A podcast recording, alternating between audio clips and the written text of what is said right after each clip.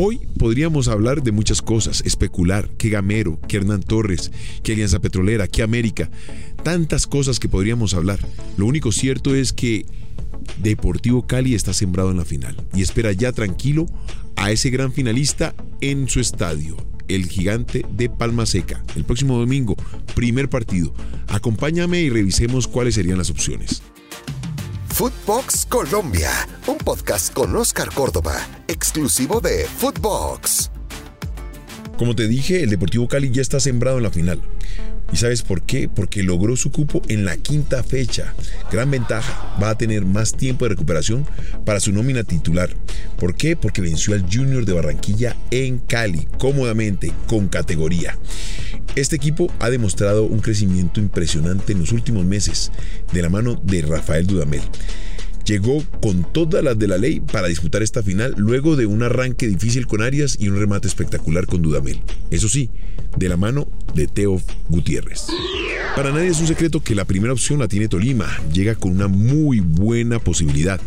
El gran porcentaje es para que ellos entren a la final. Tendrían que hacer la tarea muy mal. Te explico. Por ejemplo, tiene 11 puntos y una diferencia de más 6.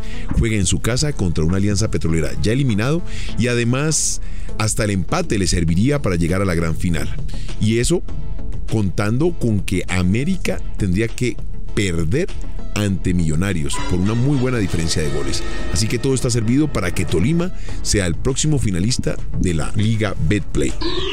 Millonarios es aquel equipo que amenaza al Tolima, y solamente por la matemática, porque por lo futbolístico es muy complicado. Millonarios tiene 8 puntos y una diferencia de más 3. Para que se dé su clasificación, primero, Tolima tendría que perder. Segundo, ni siquiera el empate del Tolima le da la posibilidad de clasificar a la final. Tercero, tendría que ganarle a un América de Cali que viene con el corazón roto en la capital de la República y por una diferencia importante de gol. Y eso si no le marcan goles. Así que analicemos. A Millonarios le marcan en todos los partidos, excepto en el partido en Barranca Bermeja.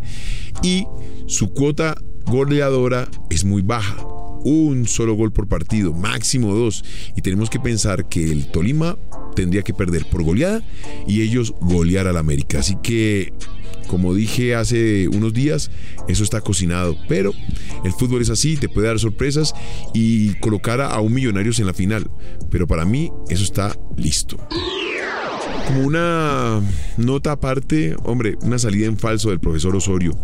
Una linda cátedra de fútbol en la rueda de prensa en el partido luego de haber perdido contra el Tolima en la ciudad de Cali.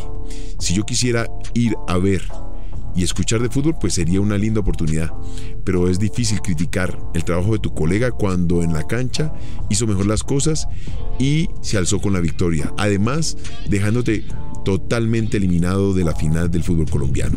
Profesor Osorio, no era el momento, no era el lugar. Agradecer su sinceridad, pero hay que entender que todas las formas de juego son viables. Defendiendo, atacando, con cuatro, con cinco, todo en el fútbol vale. Al final del ejercicio te van a calificar es por el rendimiento y los logros que vas obteniendo. Hay formas de dirigir, a veces con mucho conocimiento y un vocabulario extenso en la materia, a veces también siendo recatado, silencioso, parco y con un discurso bastante sencillo, pero que al final del ejercicio tus jugadores tienen que entender y practicar en el terreno de juego. Todas las posibilidades del fútbol están abiertas y eso es lo lindo de este deporte tan espectacular. Los que se defienden y los que atacan, los que tienen la pelota y los que solamente utilizan transiciones. El tiempo lo dirá quién estaba equivocado. Creo que en lo personal todos los estilos son válidos. Ahora te voy a tratar de explicar esta álgebra, química, biología, trigonometría, todas juntas para entender cómo son los cupos de los equipos colombianos y que nos van a representar en la Copa Libertadores y en la Suramericana. A veces esto me parece tan tedioso, pero me toca. Es un momento clave para entender quiénes nos van a representar. El Deportes Tolima ya tiene asegurado cupo para la fase de grupos. Y eso como Colombia 1, ese es el número que le representa a él por haber sido campeón del primer semestre. Luego, también está fijo Atlético Nacional, que será Colombia 4, y es por esta razón que deberá jugar la fase previa. ¿Por qué? Porque ganó la Copa Colombia. Ahora te va esta que ni yo la he podido entender, por eso te digo química, geografía, biología y trigonometría juntos. El campeón del segundo semestre será Colombia 2, ese será su número representativo, e irá a la fase de grupos. Y el tercer cupo del país, que será para la fase previa, lo obtendrá el primer equipo del acumulado del año que no haya obtenido casilla por otra vía. Ya, como mínimo, eso lo aseguró Millonarios, con la victoria de este domingo 0 por 1 ante la Alianza Petrolera. Ahora para rematar y todo este repunte de temporada del Deportivo Cali está sujeta todavía a salir campeón o que el Junior no sume. Y es por esto, el Cali llegó a 78 unidades y sería el otro clasificado a la Copa Libertadores si Tolima repite título. Pero aún lo puede superar Junior que tiene 75 puntos. ¿Cómo te parece? Tendrá que ganarle a Nacional en la última fecha del cuadrangular. Así que no todo está perdido para Junior. Tiene que remar para lograr ese cupo a Copa Libertadores. Y los puestos para Suramericana serán para los primeros tres equipos de la reclasificación que no hayan ido a Libertadores. Hoy serían Cali con 78, Junior con 75 y América con 65. El que ya está fijo es el Medellín, que fue campeón de la Copa Colombia en el 2020 y que terminó en enero de este año. Equidad con 60 puntos ya aseguró casilla en Sudamericana también. Así que, bueno, felicitaciones para el otro equipo de la capital que repite y se ha acostumbrado a jugar este tipo de torneo. Sabes, a mí casi nunca me gustó revisar este tipo de información.